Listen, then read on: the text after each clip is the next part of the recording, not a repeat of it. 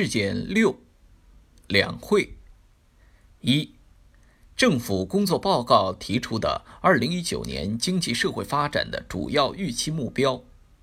二零一九年三月五号，国务院总理李克强作政府工作报告。政府工作报告提出，今年经济社会发展的主要预期目标是：国内生产总值增长百分之六到百分之六点五。城镇新增就业一千一百万人以上，城镇调查失业率百分之五点五左右，城镇登记失业率百分之四点五以内，居民消费价格涨幅百分之三左右，国际收支基本平衡，进出口稳中提质，宏观杠杆率基本稳定，金融财政风险有效防控。农村贫困人口减少一千万以上，居民收入增长与经济增长基本同步，生态环境进一步改善，单位国内生产总值能耗下降百分之三左右，主要污染物排放量继续下降。上述主要预期目标体现了推动高质量发展要求，符合我国发展实际，与全面建成小康社会目标相衔接，是积极稳妥的。二，人大二次会议通过《中华人民共和国外商投资法》。三月十五号，十三届全国人大二次会议通过《中华人民共和国外商投资法》。外商投资法围绕进一步扩大对外开放，积极促进外商投资，保护外商投资合法权益，规范外商投资管理，推动形成全面开放新格局，促进社会主义市场经济健康发展，对外商投资的准入、促进、保护、管理等作出了统一规定，确立新时代外商投资法律制度基本框架。为推动高水平对外开放提供有力法治保障。一、制定外商投资法的重要意义。这是一部新时代推动高水平对外开放的基础性法律，是一部外商投资的促进法、保护法。它的制定具有重要意义。第一点。制定外商投资法是贯彻落实党中央扩大对外开放、促进外商投资决策部署的重要举措。通过制定和实施外商投资法，坚定实行高水平投资自由化、便利化政策，保护外商投资合法权益，营造法治化、国际化、便利化营商环境，以高水平对外开放推动经济高质量发展。充分彰显了新时代我国进一步扩大对外开放、积极促进外商投资的决心和信心。第二点，制定外商投资法是我国外商投资法律制度与时俱进、完善发展的客观要求。中国的对外开放立法是从外商投资立法起步和发展起来的，外资三法及中外合资经营企业法。外资企业法、中外合作经营企业法，为外商投资企业在我国发展创造了良好法治环境，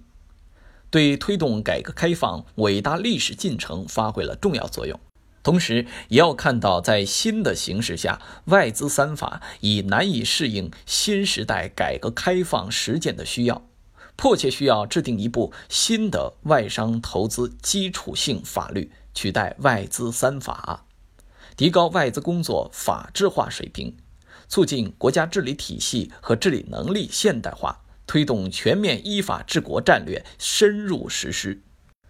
第三点，制定外商投资法是促进社会主义市场经济健康发展、实现经济高质量发展的客观要求。外商投资法着眼于增强发展的内外联动性。明确规定了多项促进内外资企业规则统一、促进公平竞争方面的内容。这些促进内外资企业规则统一的规定，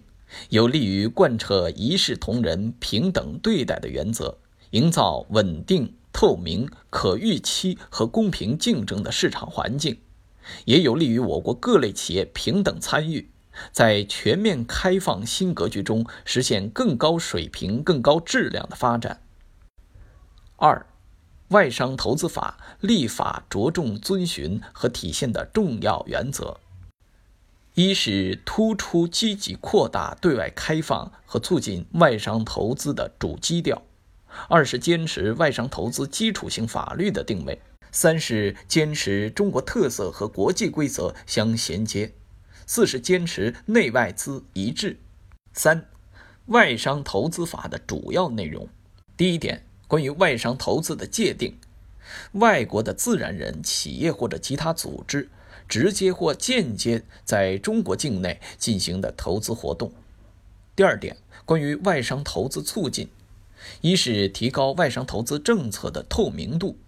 二是保障外商投资企业平等参与市场竞争，三是加强外商投资服务，四是依法依规鼓励和引导外商投资。第三点。关于外商投资保护，一是加强对外商投资企业的产权保护；二是强化对制定涉及外商投资规范性文件的约束；三是促使地方政府守约践诺；四是建立外商投资企业投诉工作机制。第四点，关于外商投资管理，总则第一章中明确规定。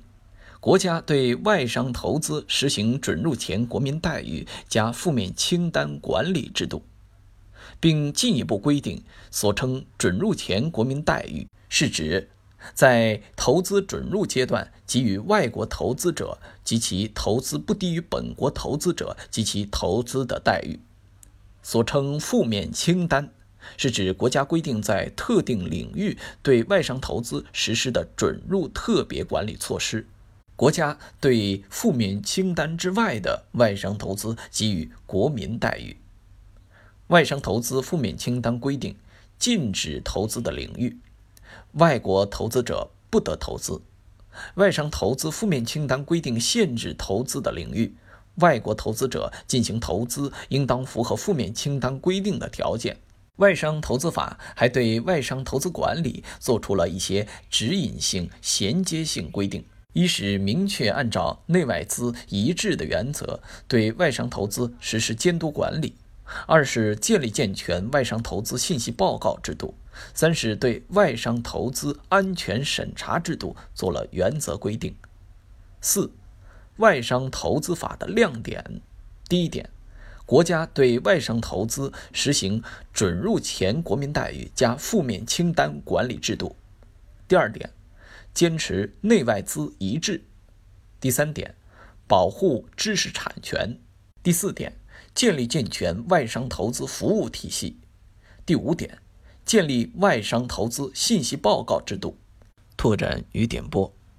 我国近年来通过设立自贸区、举办进口博览会以及制定外商投资法等，进一步推进扩大对外开放和构建开放型经济新体制，其依据是对外开放的基本国策，是根据中国改革发展客观需要做出的自主选择，并不是迫于中美贸易战的权宜之计。